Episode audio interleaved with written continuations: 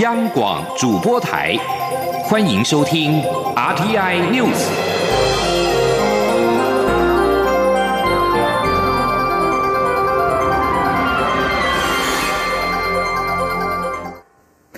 各位好，我是张旭华，欢迎收听这节央广主播台提供给您的 RTI News。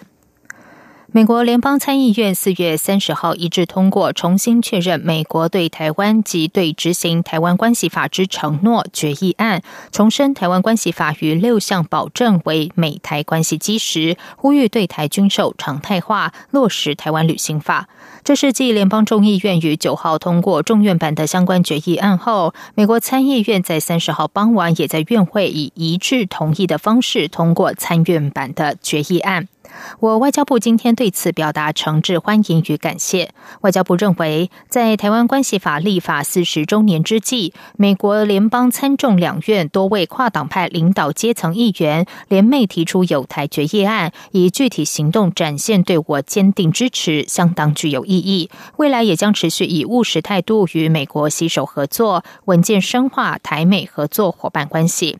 蔡英文总统今天也对此表示，这是美国国会在今年台湾关系法四十周年一个重要的态度展现，也显示台美关系目前应该是最好的状态。他并指出，区域内许多国家都以视台湾为不可或缺的伙伴，也信任台湾的决心。记者欧阳梦平报道。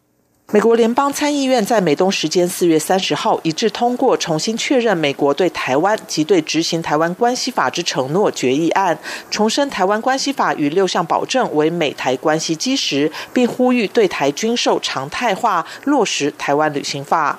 对此，蔡英文总统一号下午在行程中接受媒体访问时表示，新通过的这项重新确认案是美国国会在今年台湾关系法四十周年一个重要的态度表现，显示台美关系目前应该是最好的状态。总统说，主要的就是说，重新再确认美国在台湾关系法还有六项呃承诺上面再一次的确认之外呢，也鼓励呃在台湾法呃旅行法下啊，嗯。台美的各层级的政府的呃官员呢，都可以进行交流跟互访哈。那么同时呢，也希望能够让军售哦可以更呃常态化。那么让这个呃台湾的这个呃参与国际组织哦，可以呃更呃能够得到更多的支持。那这一些哦，都在在的显示出哦我们现在跟美国的关系应该是最好的状态啊。蔡总统指出，政府这几年的努力，就是要让国际社会，包括美国，能够与台湾一起努力，共同保护国际间共享的价值，并在区域和平稳定这个共同的目标上成为伙伴。他相信，经过这几年的努力，在这个区域的许多国家都已经认为台湾是不可或缺的伙伴，也信任台湾的决心。中央广播电台记者欧阳梦平在台北采访报道。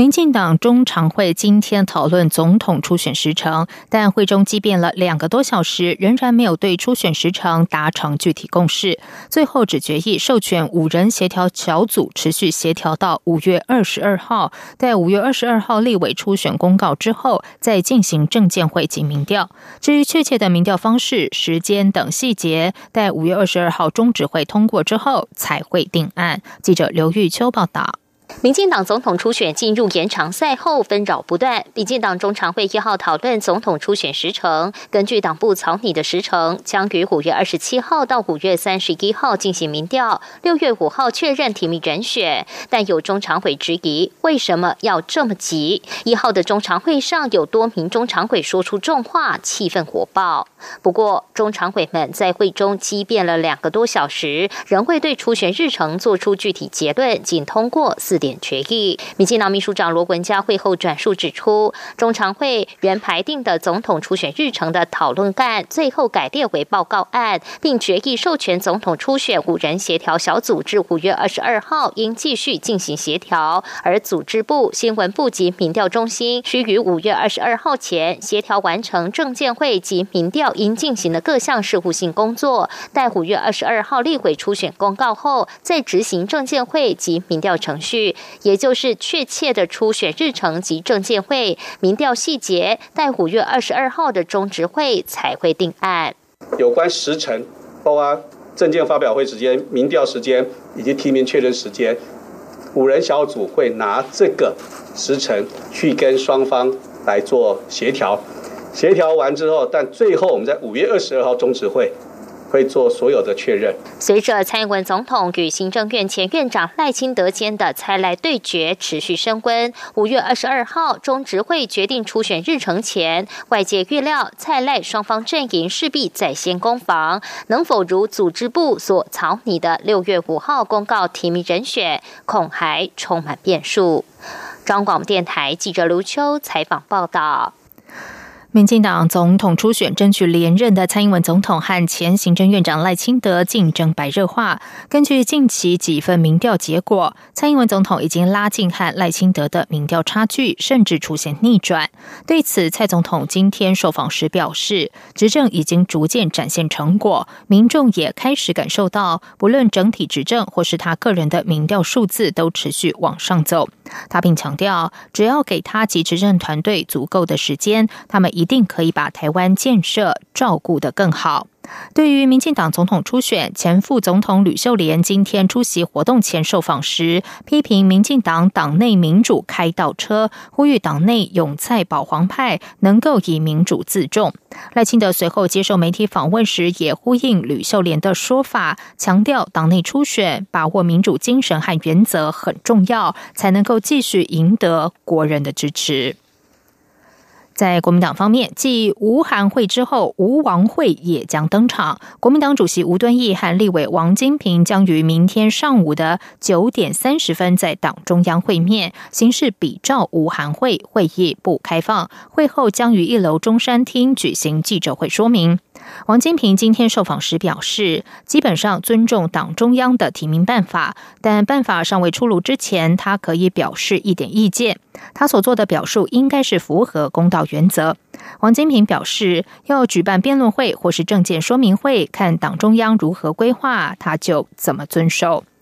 此外，高雄市长韩国瑜在无韩会之后表示，无法参加现行的党内初选，但是尊重党的安排。对于如果党中央举办初选辩论，是否会参加？韩国瑜今天表示，到目前为止，他没有这个计划。他并表示，党主席吴敦义和他会面时，并没有劝进参选。记者刘品希报道。高雄市长韩国瑜四月三十号在武汉会后对外表示，他无法参加现况的总统大选初选民调，但如果党中央或中常会有其他方式需要他做各种安排，他予以尊重。韩国瑜一号下午到世新大学演讲，他在演讲后接受媒体访问，被问及如果国民党办初选政见或辩论会是否会参加，对此韩国瑜说到目前为止他没有这个计划。他说：“目前为止我没这个计划，因为我讲过，现况的初选制度我没有办法接受。”媒体询问吴韩会中党主席吴敦义在会中是否有强力说服他参选，韩国瑜表示，会中由副主席曾永权清楚说明目前的状况与未来的变化。他相信吴敦义之后与其他有意参选者会面也是同样模式，党中央绝对不会说希望你选或不选。他说：“他们不会下达任何价值判断的，说你要 to be 或者你 not to be，不会。他的他们的高度不可能讲这个，只是告诉他们只会告诉我什么什么什么状态，未来的变化会什么样。我相信未来所有的您参选人跟他们会面都是这个模式，他绝对不会说希望你选或希望你不选，那这样搞得太 low 了，那不可能的。”媒体追问是否会选择在二零二零总统大选当英雄，韩国瑜说他已经完全参透，此时此刻他要做任何事情都必须选择一切为公的道路，不会有个人私利的想法在其中。至于有民调显示，他的支持度远胜过红海董事长郭台铭、蔡英文总统以及行政院前院长赖清德。韩国瑜表示，他还是把分内工作做好，尤其台风季节即将来临，他必须赶快强化防汛工程。此外，美联社报道，郭台铭将赴白宫与美国总统川普会面，是否担心郭台铭的身世压过他？韩国瑜表示不会担心，任何人只要能为台湾人谋求更高的福利，他都乐观其成。央广记者刘聘熙在台北的采访报道。今天是五一劳动节，有多个劳工团体发起的五一劳工大游行，今天中午在凯达格兰大道集结登场。尽管天公不作美，主办单位估计游行人数超过六千人。他们在经过劳动部时，高唱改编过的歌曲《向前行》，诉说各行各业劳工的无奈。记者杨文军报道。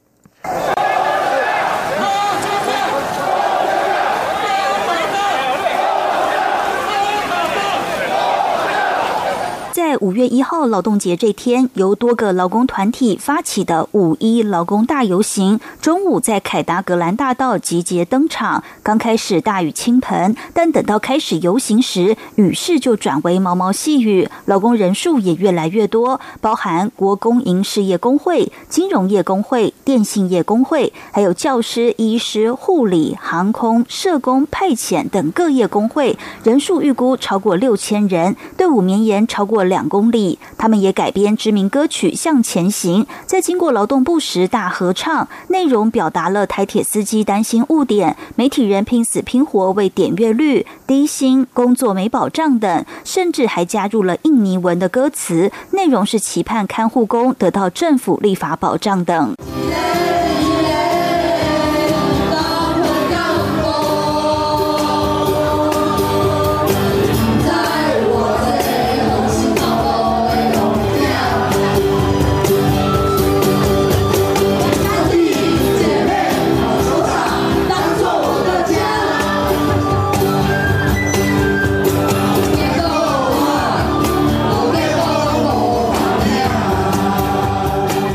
主办单位指出，今年主题为多休假、多保障，共有九大诉求，包含增订国定假日、产假九十天，推动长期照顾安排假入法，劳保年金维持限制，并建立基础年金及四人以下强制纳保，劳动基准一体适用，并废除责任制，反对非典型雇佣，并让派遣直接转正职，反对罢工预告期及废除集会游行法，保障工会参与，并设置劳。劳工董事让利润公平分配，以及反对教师法修恶。台北市产业总工会理事长郑雅慧说。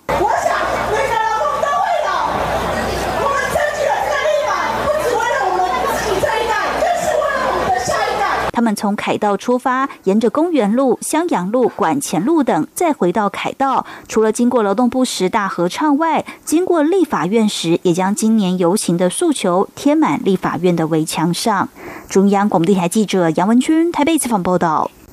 针对劳工团体今天在五一劳动节游行表达多休假、多保障的心声和诉求，劳动部回应表达尊重和理解，将审慎研议各项诉求，妥善处理，并逐步落实蔡英文总统的六大劳工政见。值得注意的是，劳动部首次在大门前准备了茶水区，主动提供给游行的劳工饮用。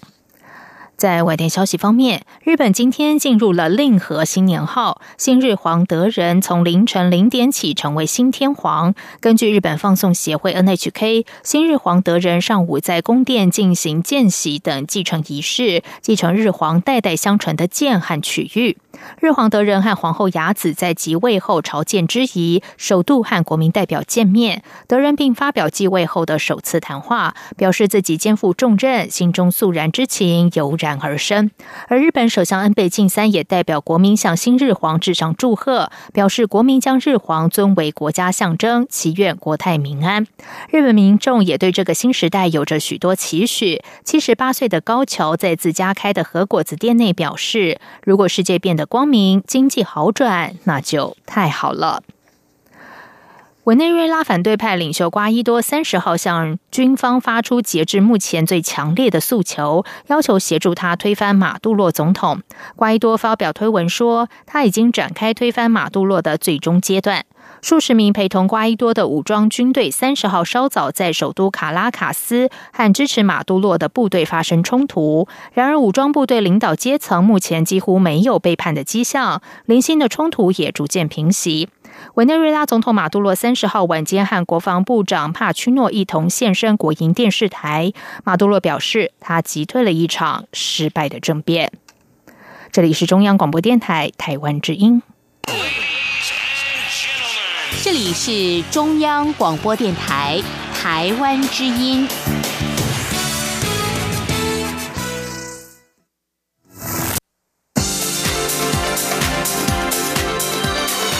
这里是中央广播电台台湾之音欢迎继续收听新闻。时间是十九点十五分欢迎继续收听新闻。由民间团体组织的二零一九台湾加入 WHO 世卫组织宣达团，今天在立法院举行记者会。宣达团团长蔡明宪提出了两点诉求：首先是请蔡英文总统尽速召开国际记者会；其次是呼吁立法院通过决议，支持以台湾名义加入 WHO。卫福部长陈时中表示，参加 WHO 是全民共识，政府和民间会持续努力，让更多人听到。台湾的声音，记者王兆坤报道。针对台湾参加世界卫生组织及世界卫生大会相关议题，前副总统吕秀莲在记者会上表示：“中华人民共和国花费二十三年将中华民国排除于联合国，南北韩花费十五年一起进入联合国，台湾也要秉持愚公移山的精神，继续努力。”行政院前院长游锡坤表示。宣达团已是连续第十七年前往日内瓦，积极展现台湾的决心，表达台湾人民的诉求。因此，他也要呼吁立法院早日通过决议，并欲请蔡英文总统召开国际记者会，代表国人向国际社会发声。卫福部长陈时中表示，台湾有意愿与世界分享医卫经验，应以一个贡献者的角度走向世界卫生组织。台湾的声音有必要让更多人知道。他说：“WHO 这作为 WHA 的参与，当然是我们的全民的共识。可是常常有时候我们都会误以为，好像哎，我们喊的是七年，应该全世界人都知道这件事情。可事实上不然，只宣宣传上有关心的，就是很关心；不关心的人，也是怎样。好，所以我们怎么样持续的、大声的。”好，把台湾的这样一个地位跟需要跟基于要跟世界来贡贡献的，要让全民更多人知道，让海外更多人让怎样？此外，外交部表示，波罗的海三国立陶宛、拉脱维亚、爱沙尼亚近日分别致函世界卫生组织干事长，共同呼吁邀请我国出席世界卫生大会。这是继四月中旬欧洲议会首度串联英国、德国。法国国会有台小组主席联袂致函后，国际社会再次展现对我普遍支持，将为我方推案累积更多正面动能。中央广播电台记者王兆坤台北采访报道。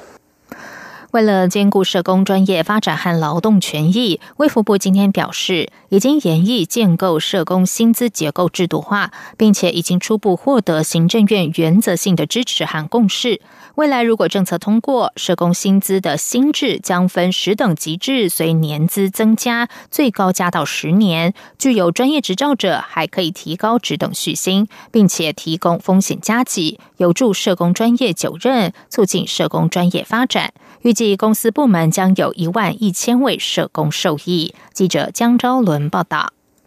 国内社工经常面临超时、不能领加班费，以及被迫回捐社福机构，导致薪资被压低等问题。尤其政府部门为推动社会福利业务，经常结合民间团体力量共同办理，因为是委托或补助形式，使得现行社工人员的薪资无明确晋升制度，不仅不利久任，更影响专业发展。为解决这样的现象，卫福部规划让社工薪资制度化。未来卫福部补助民间单位的社工薪资，将依年资、学历、执照偏向离岛加级补助，提供阶梯式的专业服务费，最高加到十年。另外，增加风险工作补助，维护社工人身安全；增加补助民间单位雇主负担的劳健保费及提拨劳退准备金费用，避免薪资回捐；提升劳动条件，增加加班费补助。并调降专业服务费自筹款比例，减轻民间单位的负担。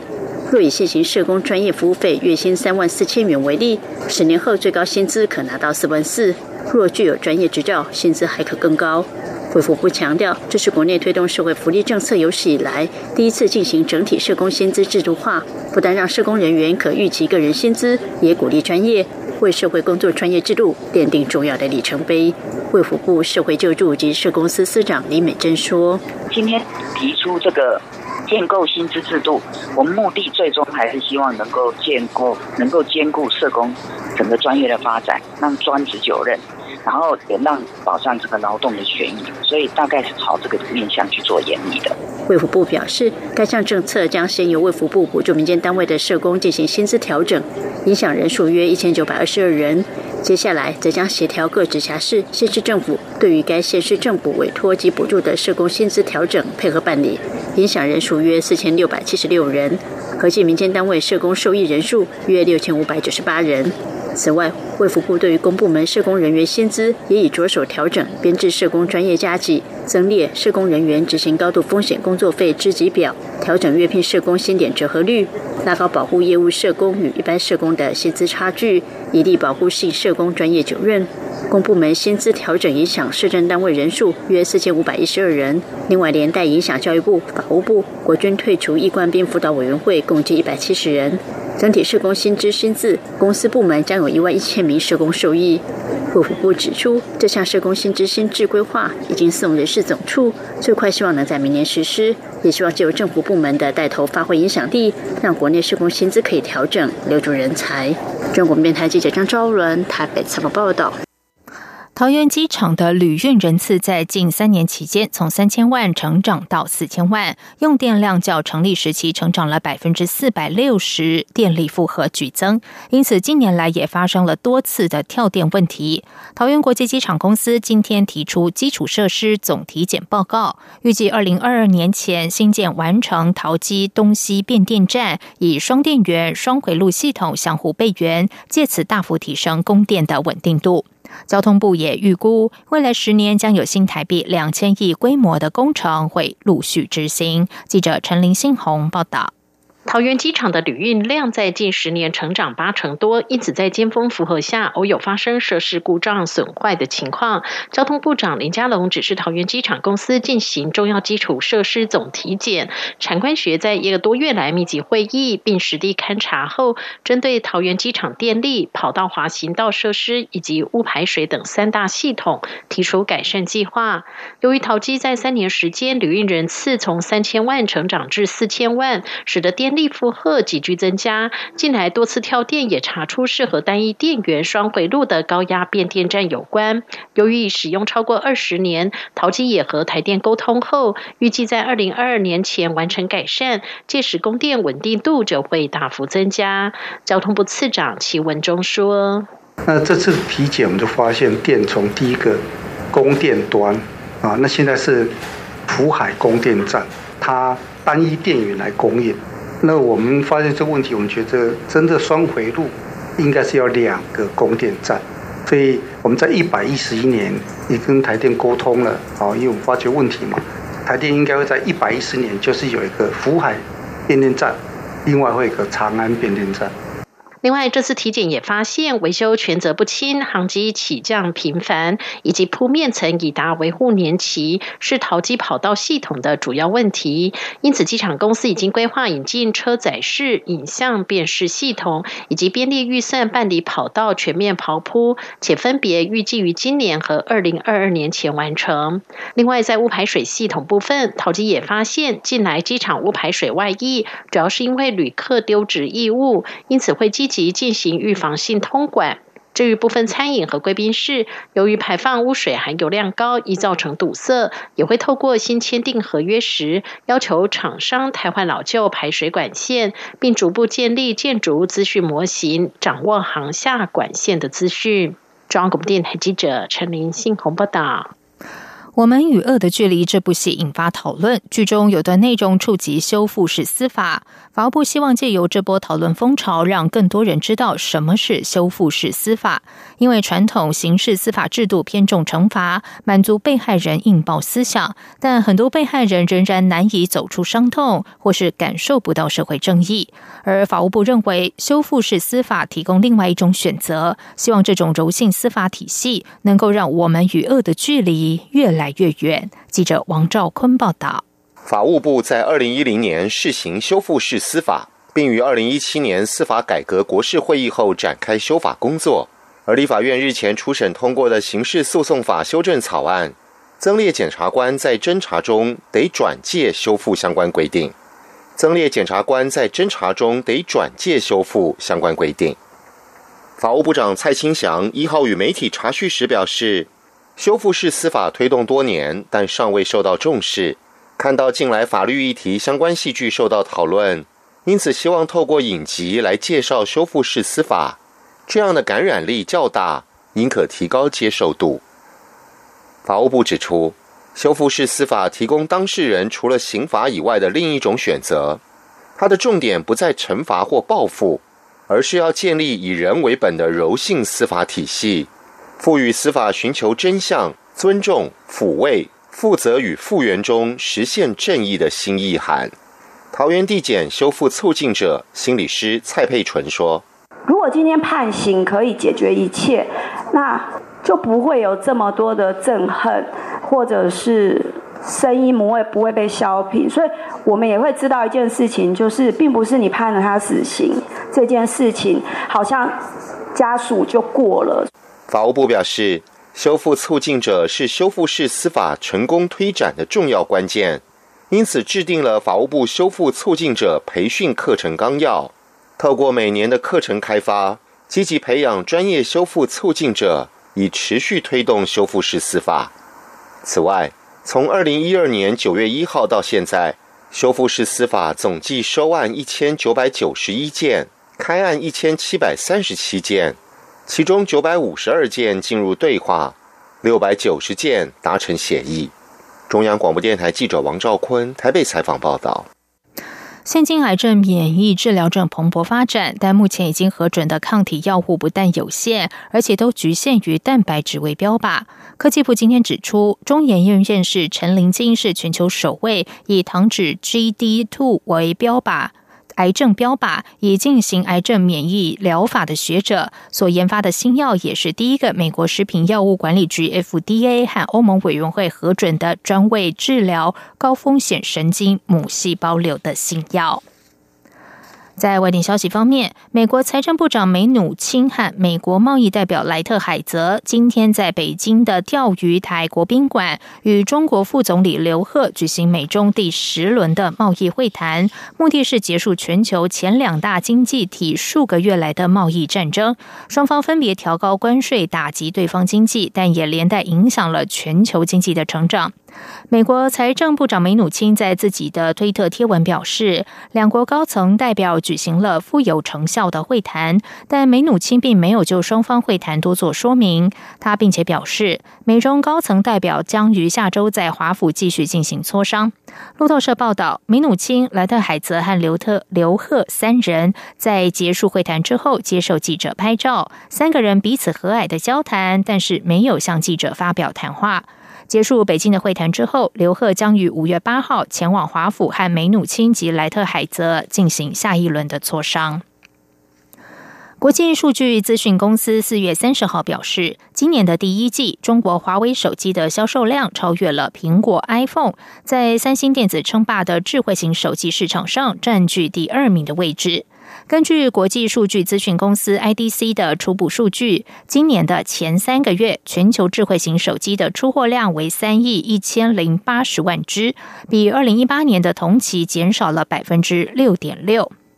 总部设于中国的 IDC 说，这是全球智慧型手机出货量连续第六季下滑。南韩消费电子产品龙头三星的手机智慧型手机出货量下滑百分之八点一，减到七千一百九十万只，而 iPhone 的出货量也比去年同期大减了百分之三十点二。